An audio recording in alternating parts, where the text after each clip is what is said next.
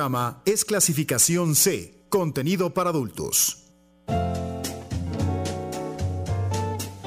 En este espacio creemos que el sexo inspira. Que el sexo sabe y se escucha. Conocer más de nuestra sexualidad e informarnos permite disfrutar. Y en 99.g, el sexo se oye bien.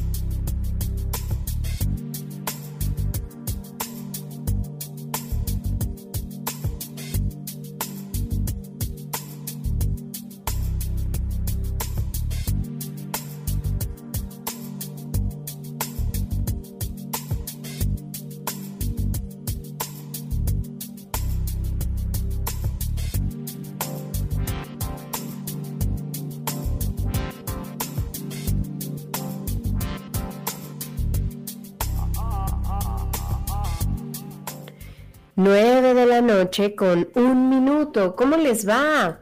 Eh, sean ustedes bienvenidos a otra emisión de 99.g, Sexo se oye bien. Eh, soy Lorena Rodríguez y me da como cada martes mucho gusto que nos acompañen. Les agradezco su compañía en la frecuencia de Uniradio en el 99.7 de FM. Yo los invito a que esta noche se queden con nosotros. Les mando saludos a todos los que nos están escuchando a través de su computadora, que es en nuestra página uniradio.uamx.mx o a la aplicación de Tuning Radio, que de igual manera pueden pedirlo a su bocina inteligente, a su Alexa, a su Google, a todo lo que tengan. El teléfono en cabina para que ustedes se comuniquen con nosotros es 722-270-5991. Ahí van a poder hablar con Sam, que es quien está haciendo posible este enlace y esta transmisión el día de hoy. Y también los invito a que nos envíen mensajes de texto y de WhatsApp al 7225 91 36 33. En Twitter y en Facebook estamos como arroba 99.g. Nosotros aquí comenzamos.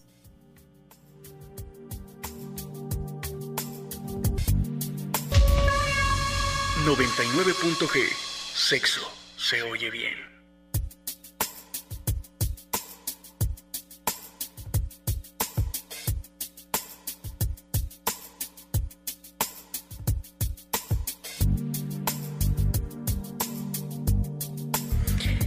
Para algunos tener un orgasmo es relativamente fácil y directo, mientras que para otros los orgasmos pueden resultar esquivos y misteriosos. Donde quiera que caiga este espectro, los investigadores sexuales continúan descubriendo más información sobre los orgasmos con la esperanza de ayudarnos a tener vidas sexuales mejores y más satisfactorias. Pero dentro de esta situación, pues llega ese punto o hay determinado eh, momento en donde de plano no aparece el orgasmo. Entonces el tema de esta noche, 99.g, sexo se oye bien, es ¿por qué no puedo tener un orgasmo? Y para platicar de todo ello nos acompaña el psicoterapeuta sexual Rafael Agustín Velázquez de León. Bienvenido Rafael, gracias por estar con nosotros. ¿Cómo te va? Hola Lore, buenas noches, buenas noches a todos y a todas. Eh, bastante bien, agitado el día, todavía trabajando a estas altas horas de la noche, disfrutando de las miles del trabajo y bien, con un tema que creo que es como muy interesante, que es eh, algo muy deseable y, algo que eh, está presente o que deseamos que esté presente en nuestras vidas. Sí, eh, fíjate que mm, hoy además estamos estrenando nueva rúbrica y nuevo fondo aquí en 99.g. Para aquellos que nos siguen cada martes, seguramente ya lo notaron. aquellos que no lo notaron en, la emisión en vivo, lo notarán cuando escuchen el podcast que, que estará por ahí del jueves ya en Spotify. Em, pero sí, este tema me parece que tiene muchas aristas y muchas vertientes, las cuales eh, me gustaría que fuéramos platicando hoy y que fuéramos descubriendo juntos, evidentemente con, con base en todo tu conocimiento. Hice una encuesta en Twitter que dice, ¿qué tan fácil o difícil te resulta alcanzar el orgasmo durante un encuentro sexual? El 30.3 de los votantes dice, siempre llego a él. El 30.3 de los votantes dice casi siempre. El 30.3 de los votantes dice tardo en alcanzarlo. Y el 9.1 dice no lo logro. Me encanta que en este momento están totalmente empatadas las respuestas. Con 30, 30, 30, en siempre llegan, casi siempre, tardo en alcanzarlo y el más bajito es no lo logro. Pero ah, yo creo que ese... Mm, esa, ese escaloncito entre el tardo y en el casi siempre eh, nos va, abre la pauta a lo que queremos platicar el día de hoy. Y nos encantaría que ustedes nos, nos compartieran sus opiniones, sus comentarios, que también eh, pues se abrieran con nosotros y nos contaran sus experiencias, porque todo lo que ustedes nos dicen, además de que es em, pues con lo, lo, lo, mencionamos con total discreción, eh, pues también nos ayuda a esta retroalimentación y también para conocer la opinión de los radioescuchas. Así es que recuerden que pueden escribirnos al 7225 91 36 33. Rafa, ¿qué es un orgasmo? A ver, aquí la, la, pregunta, Lore, es bastante complicada, ¿no? Desde, el, elemento científico pudiera ser como muy parca el concepto y creo que en ese sentido, para poder describir eh, lo que es un orgasmo, los poetas han tenido como mejores herramientas que los sexólogos y los médicos y los psicólogos. ¿Qué es el orgasmo? Coloquialmente dicho y eh, de una manera que espero sea muy sencilla, es la máxima expresión del placer sexual, del placer erótico que puede vivir una persona. Desde lo romántico, desde lo poético, pudiera haber como muchas opciones que van desde el tocar el cielo con las manos, hasta entrar al paraíso y algunos otros referentes. Y desde lo anatómico desde lo fisiológico es esta respuesta fisiológica del cuerpo ante la estimulación de los órganos sexuales que genera una sensación de placer, respuesta involuntaria, movimientos involuntarios que van de manera regular cada punto 0.8 micras de segundo. ¡Wow!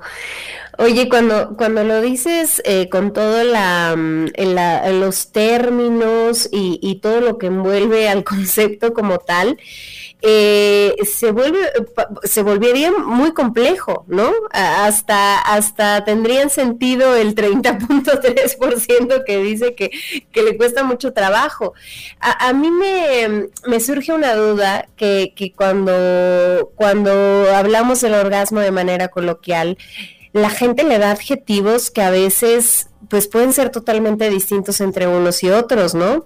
Este, habrá quien diga, a mí me dan ganas de hacer pipí, yo siento que dejo de respirar tantito, veo luces, me mareo, y luego cuando lo intentamos comparar con el nuestro o con el orgasmo que llegamos a tener o que conocemos, eh, a lo mejor no se parece nada a, lo a las referencias que nos dan los demás porque yo creo que eso lo vuelve único.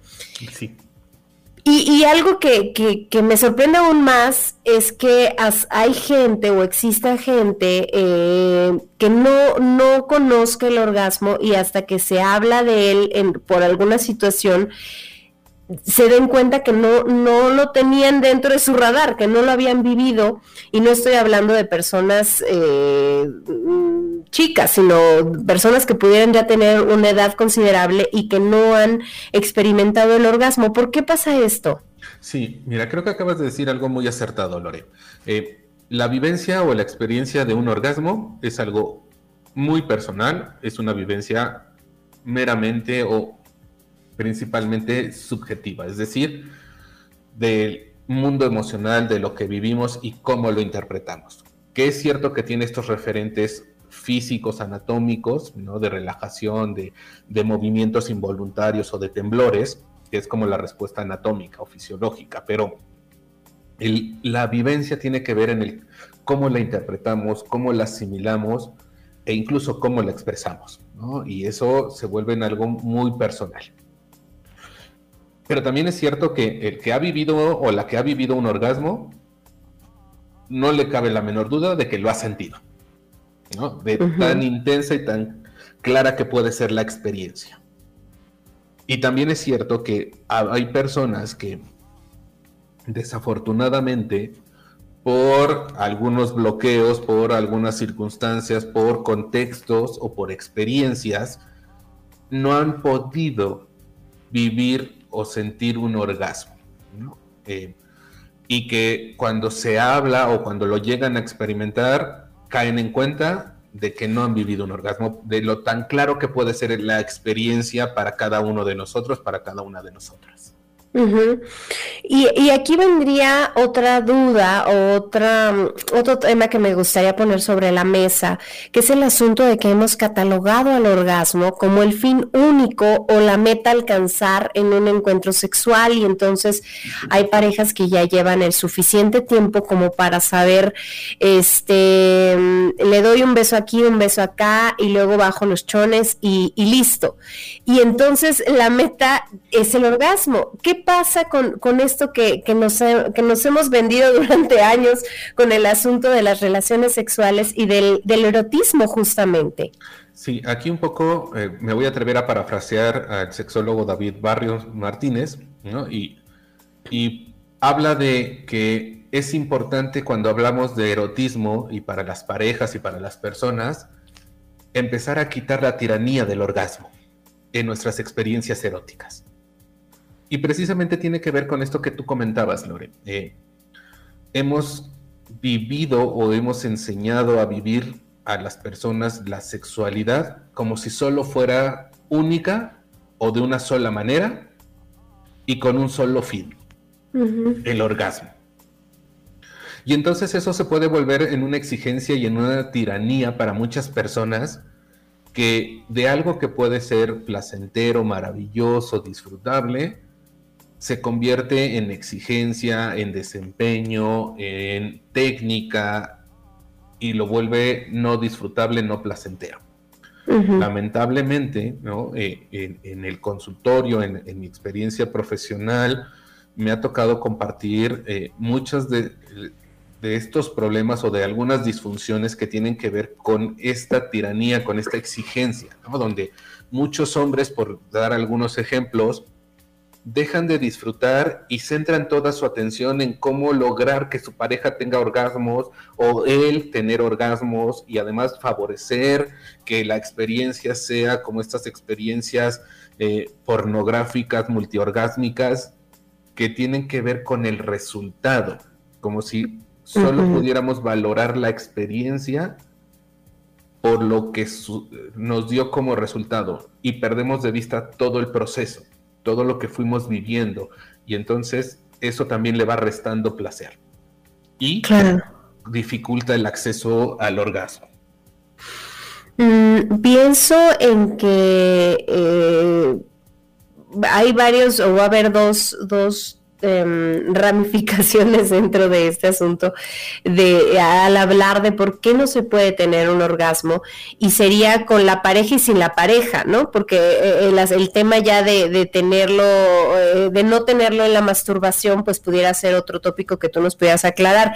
¿Pasa esto? ¿Se puede, puede haber que alguna persona no tenga orgasmos cuando se masturba? Sí, llega a pasar o puede pasar. Y y puede pasar tanto, eh, como lo decías, cuando estoy en una experiencia en pareja o compartiendo mi erotismo, y en estas eh, experiencias eh, autoeróticas o, solo conmigo.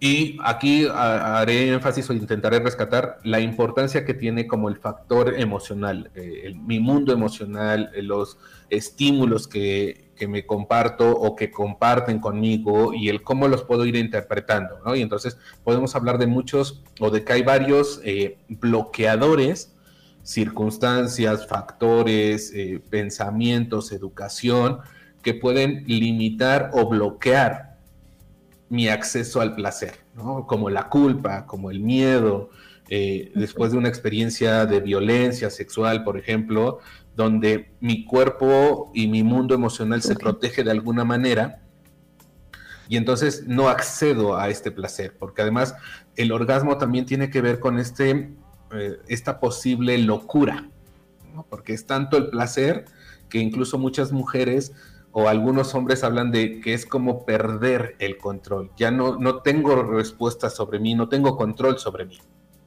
Y eso también puede dar miedo. Ok. Eh, vamos a hacer una pausa, vamos a escuchar la, la recomendación literaria de hoy. Y regresando, pues seguimos hablando de, de este tema que, que, creo que tiene muchos, muchos puntos eh, por, por, conocer o que tenemos muchos puntos por, por aclarar. Eh, el tema de hoy es ¿por qué no puedo tener un orgasmo? Recuerden que pueden escribirnos al 72 25 91 36 33 y todavía pueden votar en la encuesta de hoy a través de Twitter. Estamos como arroba 99.g, punto va con letra. Ahorita regresamos.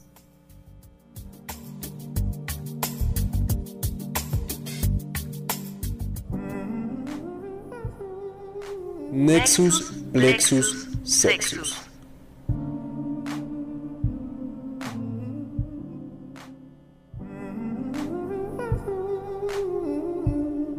¿Qué es Teresa?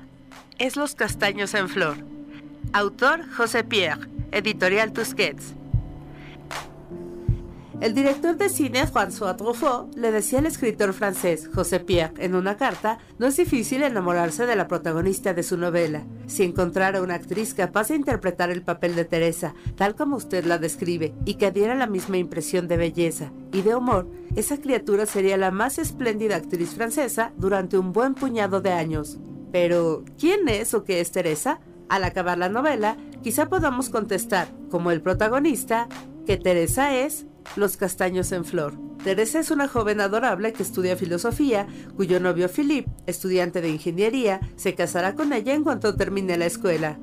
Pero Francis, hermana menor de Philip, cae pronto, a sus 17 años, bajo el embrujo de Teresa. Al atardecer, los tres ponen discos, fuman, charlan, bailan.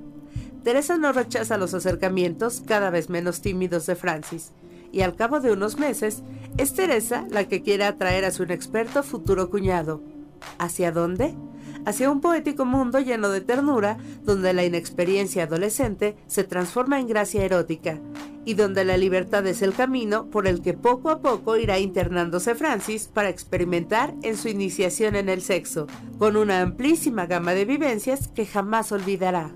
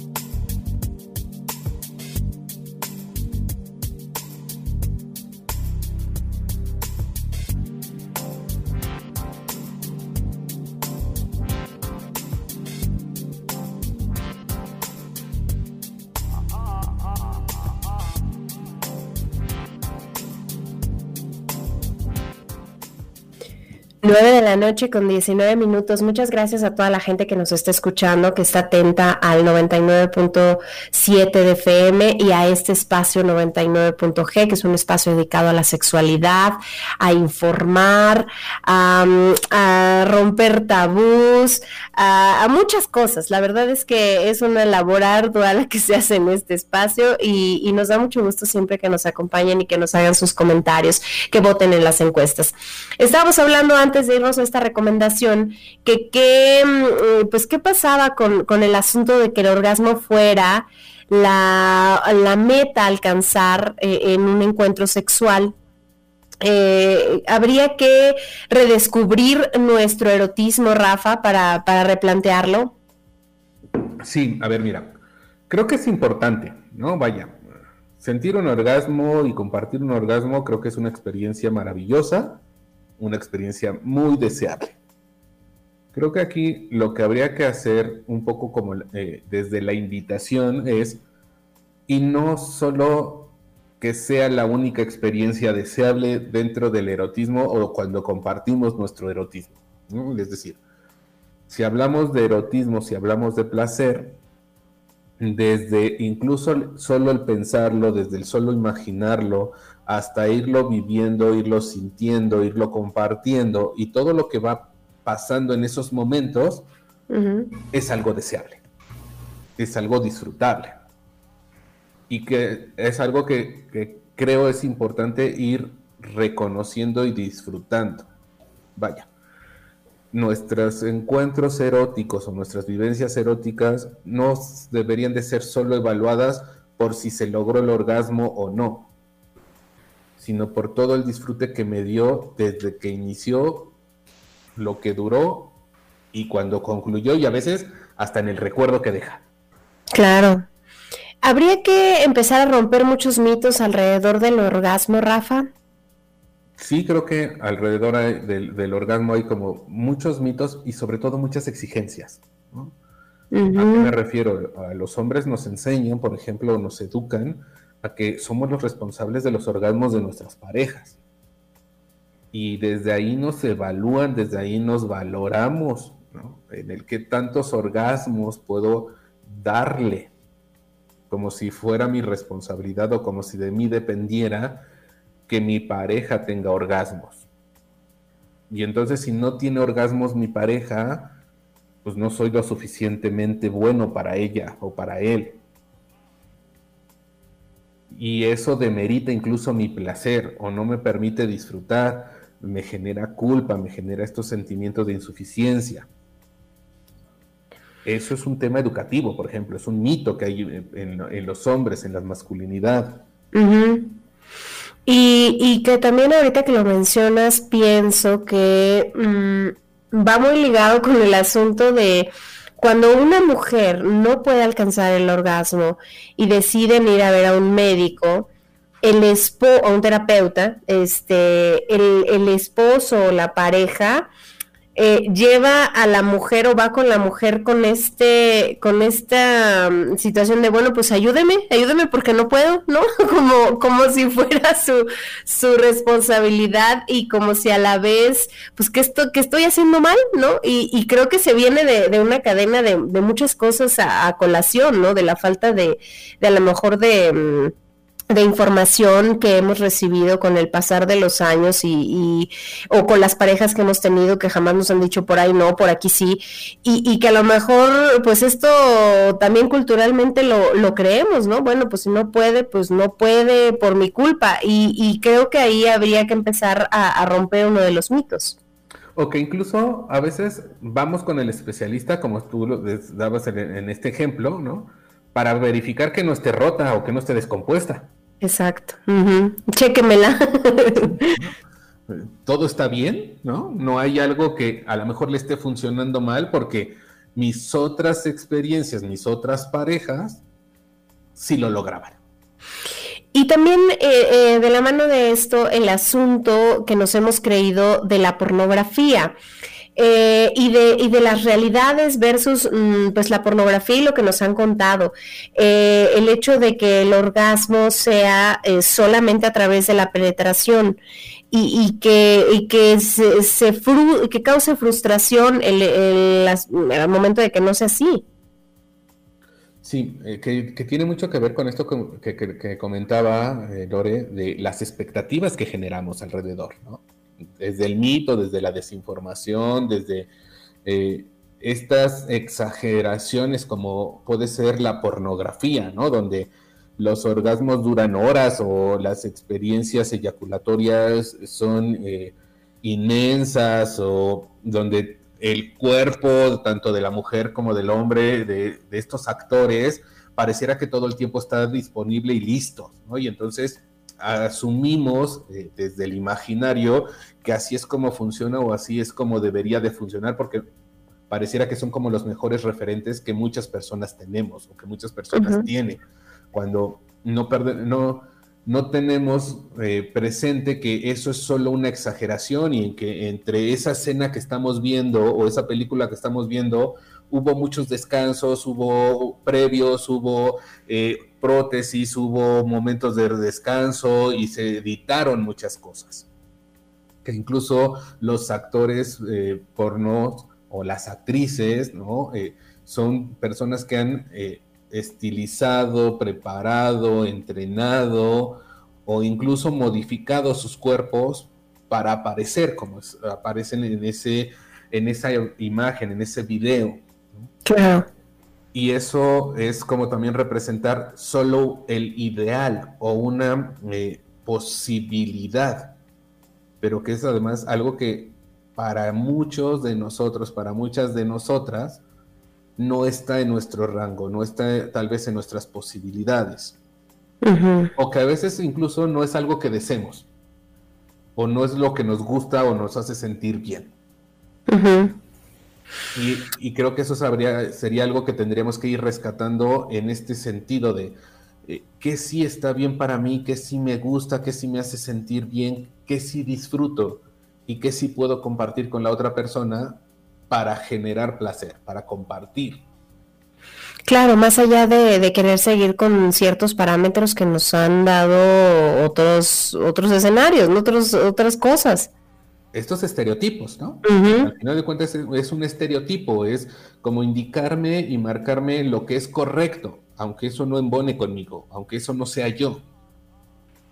Y, de la mano de esto, creo que, mm, que hablamos un poco el, martes pasado de ello, de, cómo estos estereotipos a veces también llegan a influir en, en creer que no merecemos el placer porque no tenemos el cuerpo adecuado o, tenemos las curvas adecuadas o, los pechos o, lo que sea que creamos que, que es un estereotipo ideal para alcanzar el placer. Y desde ahí yo creo que sería uno de los primeros mitos que tendríamos que ir rompiendo con respecto al orgasmo y que mm, también genera violencia, ¿no? Creo que también esto que acabas de decir es como importante mencionarlo. Vaya, esto también es una forma de violentarnos, de, rechazar mi propio cuerpo y de rechazar el cuerpo de otras personas, porque no embona. Cuando lo real, lo cierto es que mi cuerpo con la forma, las características que tiene como es, tiene la posibilidad y sobre todo tiene el derecho a sentir placer. Claro. Vamos a hacer una pausa, vamos a un corte de estación y ya regresamos aquí a 99.g, sexo se oye bien. Hoy estamos hablando, ¿por qué no puedo tener un orgasmo?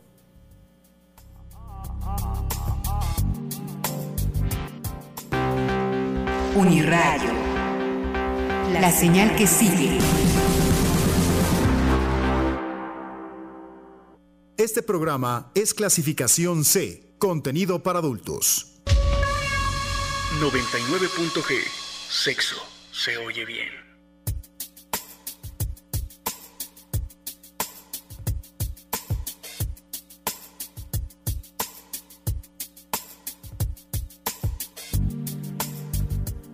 9 de la noche con 32 minutos. Ya regresamos a 99.g. Sexo se oye bien. Recuerden que pueden ustedes escribirnos al 7225 91 36 33. Y recibimos un mensaje justamente que dice lo siguiente. Buenas noches, me interesa saber de los problemas y las soluciones del orgasmo a partir de los 60 años en adelante. ¿Ustedes me pueden ayudar?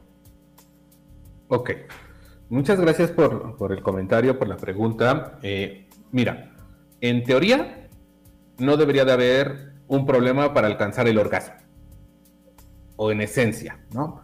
Si estamos teniendo problemas para alcanzar nuestro orgasmo, puede ser por algunos eh, problemas de salud, eh, algunas enfermedades crónico-degenerativas, por ejemplo, la diabetes, como va eh, desgastando terminaciones nerviosas por la misma enfermedad, eso puede restar el estímulo y entonces puede complicar un poco o un mucho, dependiendo del daño que pueda haber, el acceso al orgasmo también habría que ir valorando o haciendo una valoración eh, sexológica o de historia sexual para ver si por ahí a lo mejor hay bloqueadores eh, a nivel emocional, a nivel psicológico, que pudieran estar eh, impidiendo el acceso.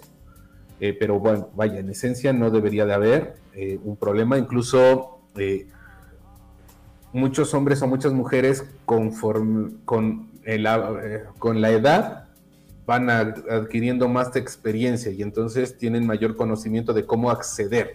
Si no está siendo el caso, creo que la recomendación sería buscar a la ayuda de un profesional en sexología o en sexualidad que trabaje estos temas a nivel médico y a nivel psicológico para poder hacer una valoración y entonces generar un tratamiento o la posibilidad de tratamiento y, puede ayudarle a enriquecer la vida y entonces generar experiencias placenteras. Pero definitivamente no es que cambie el orgasmo conforme nosotros vayamos eh, cumpliendo años. A nivel subjetivo, no, o no debiera de cambiar, ¿no? Esta experiencia interna de placer, subjetiva, emocional, a nivel físico pudiera haber una disminución en la respuesta por, eh, a lo mejor hay menos tonicidad muscular y entonces eh, los movimientos involuntarios que hablaba en el concepto del orgasmo pudieran no sentirse igual, por ejemplo, ¿no? Pero eh, en la vivencia subjetiva, que es como la vivencia más importante, no, no necesariamente tendría que haber una disminución. Ok. Eh, ¿Qué pasa, Rafa, con las diferencias entre hombres y mujeres al momento de alcanzar un orgasmo? Eh, esas diferencias que pudieran, eh, de alguna manera, decías tú al inicio, volverse exigencias y, luego también echársenos en contra. ¿Hay alguna, mm, bueno, de inicio, ¿es diferente el proceso para alcanzar un orgasmo entre hombres y mujeres? Um, ¿Como el tiempo? Mira, no necesariamente, ¿no? A, veces se, eh, dice o, la creencia popular es que las mujeres son como eh, más lentas en el inicio y los hombres son como digitales y solo basta un toque para que haya excitación, ¿no? Y la respuesta de excitación o, se dé el signo cardinal de excitación en el caso de los hombres, que es la erección. Lo cierto es que la vivencia de hombres y mujeres sí es diferente, pero es diferente incluso por el cómo concebimos o cómo eh, significamos nuestras experiencias, cómo nos educaron, cómo establecieron ciertas exigencias en nosotros y cómo lo vamos integrando y eso es lo que nos permite eh, vivirlo de una u otra manera.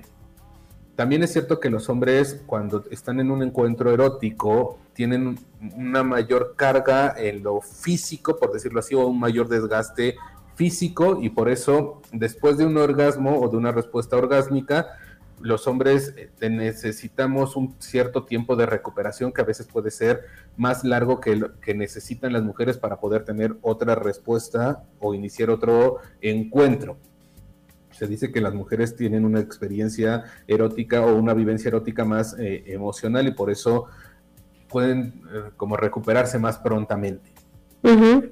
Pero vaya, eso eh, no es la norma, o incluso puede ser al revés, o que algunas mujeres necesiten de un tiempo de descanso o un periodo que se le llama refractario más amplio y los hombres, incluso hombres jóvenes, que es algo muy común, eh, no necesitan tanto tiempo para recuperarse y poder volver a tener un, eh, excitarse nuevamente o tener un orgasmo.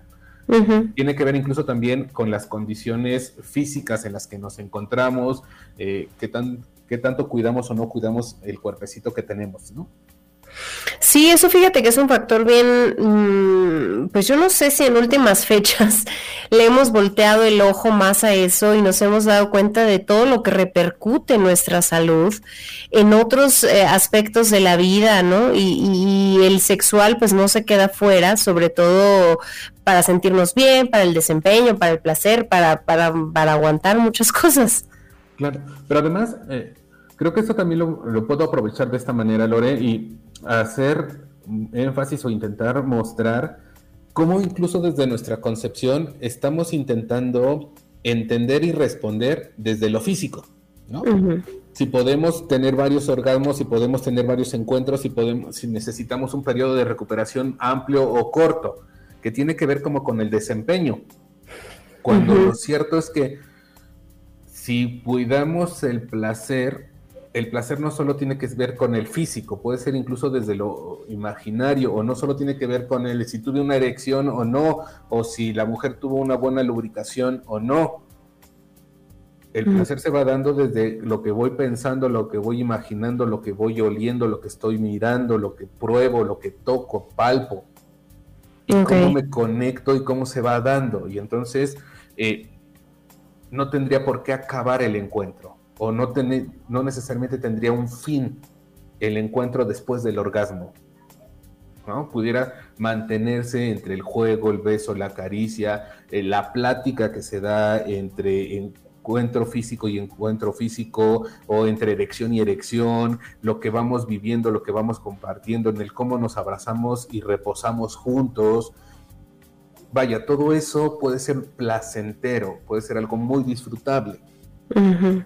Y algunas personas incluso aprenden a acceder y tener orgasmos, no solo estimulando sus órganos sexuales, eh, con lo que escuchan, con lo que ven, con lo que huelen, pueden favorecer el placer e incluso sentir orgasmos. Hay mujeres que pueden o que comentan tener orgasmos o poder tener orgasmos solo eh, siendo estimuladas por, en los senos, en las mamas, en los pezones, o por lo que pueden escuchar que al final es la experiencia de placer. Claro. Eh, en, este, en, el tema específico de no poder tener un orgasmo, eh, ¿por qué se dice que son las mujeres las que sufren o viven más dificultad para alcanzar el orgasmo? Porque social y culturalmente les hemos cancelado muchas posibilidades. Vaya, ¿a qué me refiero? La mujer o la buena mujer desde esta mirada tradicional solo pudiera acceder a su orgasmo a través de la penetración de su pareja, por ejemplo. Muchas mujeres no conocen su cuerpo, muchas mujeres no saben cómo es su vulva, mucho menos saben que tienen un clítoris o que estimulando su clítoris pueden sentir placer Incluso están estas prácticas violentas, retrógradas de ablación, ¿no? Donde eh, el, clítoris es extraído, es mutilado para cancelar el placer. Por eso es como más frecuente, hablando estadísticamente, que las mujeres no accedan al placer del, orgasmo o no, no siempre tengan orgasmos porque además también se les ha dicho que esa es la responsabilidad de su pareja y que si sienten placer, se les cataloga mm, negativamente, por ejemplo, ¿no? Son estas mujeres PUTA, ¿no? Y eso socialmente no está permitido, no está bien visto, no es... Y, y, luego todavía, si ya fueron madres, el placer está cancelado porque se convierten en madres, y ese es un lugar sagrado desde la concepción tradicional, vaya, o, machista. Entonces, hay como muchos factores eh, sociales, culturales, contextuales que bloquean, que impiden. Todos estos aprendizajes, toda esta educación, además, genera culpa y la culpa también limita el, el, poder acceder, porque entonces no me lo voy a permitir, me voy a retraer, me voy a tensar y entonces difícilmente podré tener un orgasmo. Como que todas estas cosas que nos han dicho desde hace muchos años y con, las que probablemente crecimos las mujeres, eh, parece que se quedaran ahí eh, ancladas y que salieran eh, a la luz cuando uno ya está en el encuentro sexual y entonces vienen a la mente los estereotipos y vienen a la mente el cuestionarse sobre las decisiones, sobre si lo que está haciendo está bien o no está bien, si se deja ir o no se deja ir. Y entonces en ese, en ese punto pudiéramos catalogar que eh, está eh, el asunto de no poder tener un orgasmo. Sí, tiene que ver como desde lo social, desde lo cultural, también vaya, como estas otras experiencias de salud que pudieran limitar, ¿no? Eh, el abuso del alcohol, el tabaquismo, enfermedades como la diabetes, que pudieran eh, desde lo físico, desde lo fisiológico, eh, bloquear o impedir el acceso al, orgasmo, al placer, que lo pudieran dificultar. Las expectativas, las creencias, que eso me construyen y me permiten construir o significar mi vivencia sexual, el cómo vivo mi sexualidad. Eh, ¿Qué pasa con aquellas personas que eh, no pueden tener un orgasmo y, que pues empiezan a ir a médicos y empiezan a ir a terapia y, resulta que, más que ser algo físico, eh, la mente estaba haciendo de las suyas con todo el otro contexto que estábamos platicando de, de cultural, de educación, social? Mira, si se atreven a ir al médico, bueno, eso ya creo que es algo para aplaudir y reconocer, valorar, ¿no? Eso suena padre, que me, da, mucho gusto que sí haya personas, hombres y mujeres que, puedan pedir ayuda. Eso ya, eso ya es un punto a, favor. Y el que puedan ir explorando y, e incluso resignificando o reeducando su vivencia sexual, creo que eso les da un pronóstico maravilloso. Es algo que creo que todos y todas deberíamos de en algún momento eh, permitirnos, ¿no? Como esto de valorarnos, revisarnos y permitirnos construir, porque además nuestra vivencia sexual, nuestras vivencias eróticas son dinámicas. Vaya, no siempre es la misma, aunque nos hayan hecho creer que sí, que solo hay una manera de vivir nuestra sexualidad. No es verdad, ¿no? Hay muchas maneras, hay diferentes caminos, hay momentos, hay circunstancias, hay contextos que me permitirán construir la vivencia que en ese momento puedo vivir. Y eso también deberíamos de tenerlo presente, o es algo que pudiéramos empezar a creer y mirar. Que no hay como una fórmula, ¿te refieres? Eh, para cada uno de los encuentros y que tendríamos que ir como haciendo la construcción de cada momento para vivirlo. Claro, y no solo de, un solo tipo de encuentro, vaya, también muchas otras maneras de acceder al placer. Desde lo coital o desde la penetración, desde la no penetración, desde el solo abrazarnos, desde el eh, acariciarnos, estimularnos, masturbarnos. Eh, vaya, hay muchas maneras, hay muchas posibilidades. Vamos a hacer una pausa, vamos a escuchar la recomendación cinematográfica de hoy y ya volvemos aquí a 99.g, sexo se oye bien. Hoy estamos hablando de por qué no puedo tener un orgasmo.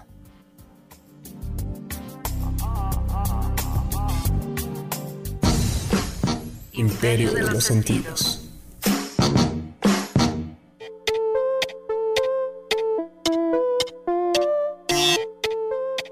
Jamón Jamón, País España, estrenada en 1992, dirigida por Juan José Vigas Luna, protagonizada por Ana Galinea, Penélope Cruz, Jordi Mola y Javier Bardem. seis nominaciones Goya y ganadora de León de Plata en el Festival de Venecia. Jamón Jamón es un intenso drama español que se desata a raíz del amor entre José Luis, el hijo de un matrimonio que posee una gran fábrica de ropa interior, y Silvia, una joven bella pero de diferente clase social. José Luis es sorprendido con la noticia de que Silvia está embarazada y con esto planea decirles a sus padres la noticia. Sin embargo, Conchita, la madre del joven no se encuentra convencida de que su hijo mantenga una relación con ella y decide contratar a Raúl, un aspirante a torero y bodeguero en una fábrica de jamón, para que seduzca a la joven mujer. Todo comienza a complicarse cuando Raúl se enamora de Silvia y es la propia madre de José Luis quien le pide que ya no la busque más. Pues es ella quien se encuentra enamorada de él y quien seduce al muchacho para establecer una relación oculta. Silvia Enamorada de Raúl, decide ya no casarse con José Luis, y es aquí cuando una polémica pero excitante historia tiene su clímax. En un brote lleno de enredos sexuales y amor secreto, donde el padre de José Luis y Carmen, la madre de Silvia, también son involucrados. La escena de la cafetería donde Silvia y Raúl comienzan un juego erótico da paso a una de las escenas más excitantes de la película, donde el atardecer es testigo de dos cuerpos insaciables. De esta manera Silvia, Carmen y Conchita se convierten en mujeres cuyo animal doméstico de compañía es el cerdo, al que cuidan y miman durante el día, pero que sacan a dormir fuera de la casa de noche, buscando a otro que les caliente la cama.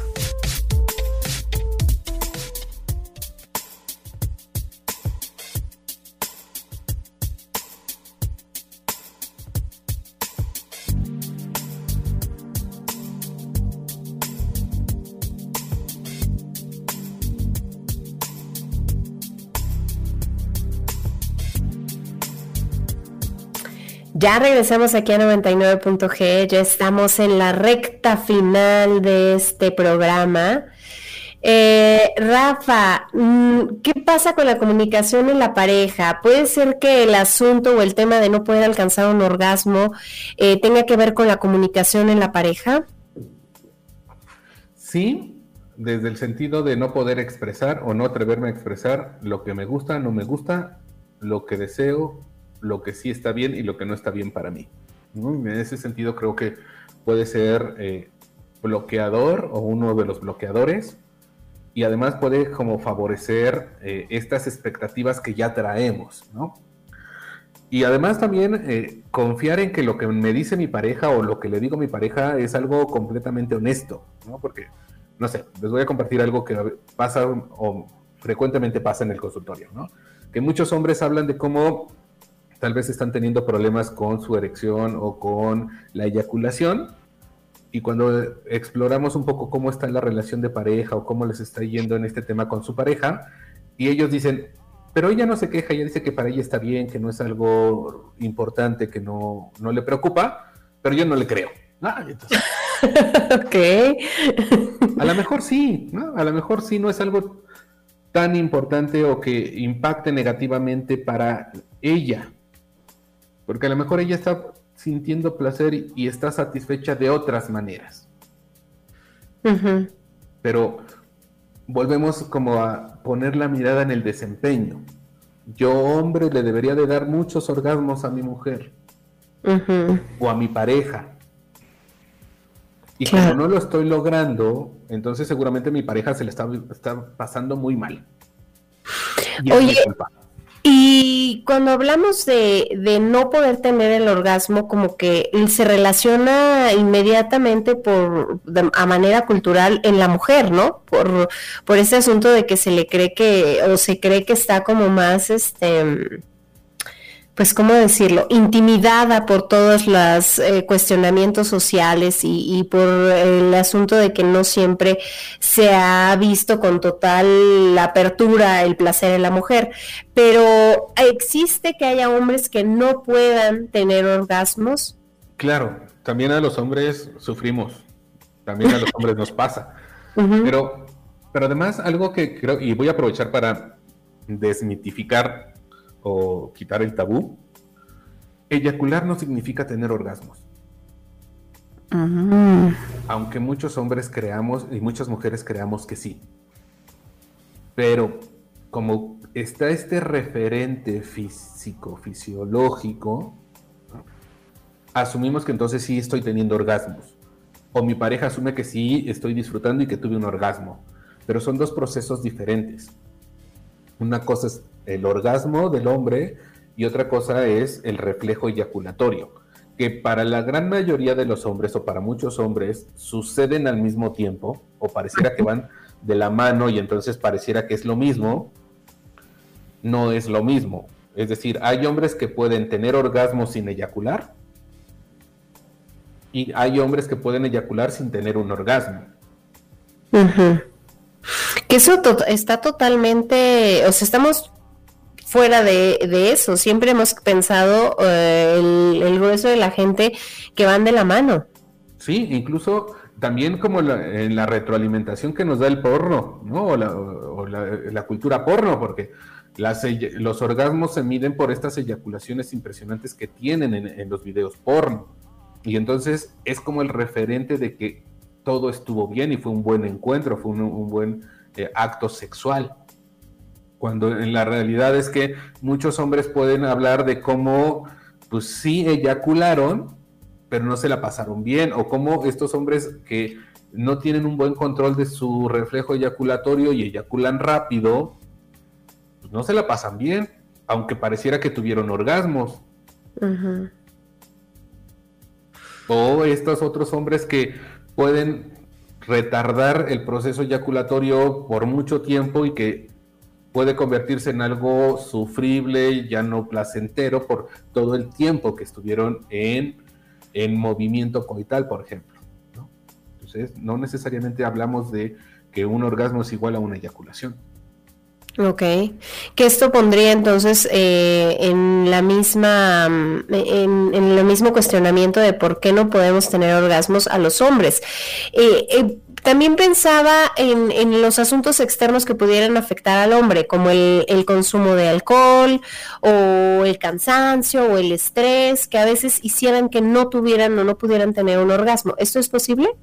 Claro, que además acabas de mencionar dos de los factores que matan cualquier respuesta erótica, tanto en hombres como en mujeres. El estrés y la ansiedad. Pero que además estamos en una cultura, en una sociedad que nos genera estrés y ansiedad. Estamos en un contexto histórico, en un momento histórico, donde el estrés y la ansiedad es lo que más predomina. Los contextos laborales son de estrés y de ansiedad o generan estrés y ansiedad y son dos de los bloqueadores o de los de los factores más importantes que impactan negativamente la vivencia erótica. Y hablo desde el eh, iniciar con el deseo, las ganas, hasta el proceso de excitación o incluso hasta el proceso de sentir o no tener un orgasmo. Ok. Otro de los mitos es el asunto de la orientación sexual, que quienes eh, tienen encuentros sexuales con personas eh, de su mismo género o de su mismo sexo les eh, pueden con, mayor facilidad alcanzar el, orgasmo. ¿Esto es cierto o falso? Creo que pueden tener un poco más de sensibilidad cuando, por ejemplo, son dos mujeres que comparten su erotismo o dos hombres que comparten su erotismo porque tienen como más referentes del cuerpo, ¿no? Eso creo que pudiera ser una ventaja, pero no es una garantía, ¿no? No es que yo toque otro cuerpo de hombre o yo mujer toque otro cuerpo de mujer, eh, garantiza que sea una experta por la vivencia, porque cada uno de nosotros lo puede vivir de una forma diferente. Este asunto de si las mujeres se preocupan más que los hombres por los orgasmos en los encuentros sexuales, ¿será cierto? A mí me parece que culturalmente no. Incluso creo que muchas mujeres son, pueden dejar de lado su orgasmo, su placer, para atender el orgasmo de su pareja. Y es algo que se espera de ellas. A manera de conclusión, Rafa, ¿por qué entonces no se pueden tener orgasmos? ¿Son muchos factores los que, los que se conjugan en, cada uno de los casos? Sí, creo que eh, la incapacidad o la imposibilidad de sentir un orgasmo tiene que ver desde mucho puede tener muchas caras y creo que hay que ir cuidando y atendiendo cada una de ellas y no perder de vista. El orgasmo, el placer, es un derecho, es algo que podemos y debemos y tenemos el derecho de vivir todos y todas. Y nadie nos debería de coartar o quitar ese derecho. Pues nosotros así concluimos una emisión más de 99.g Sexo se oye bien. Yo le quiero agradecer a, Rafael por estar con nosotros, por toda la información que nos ha proporcionado. Eh, Rafa, ¿cómo puede contactarte la gente que nos escucha? Muchas gracias por la invitación, Loren. Eh, sí, mi número celular es 7225 7280 11 y en Facebook me pueden encontrar como Rafael Velázquez o R Velázquez Psicoterapeuta. También le agradezco a Samuel quien hizo posible esta transmisión y este enlace. Yo soy Lorena Rodríguez deseándoles a todos ustedes que pasen la más placentera de las noches.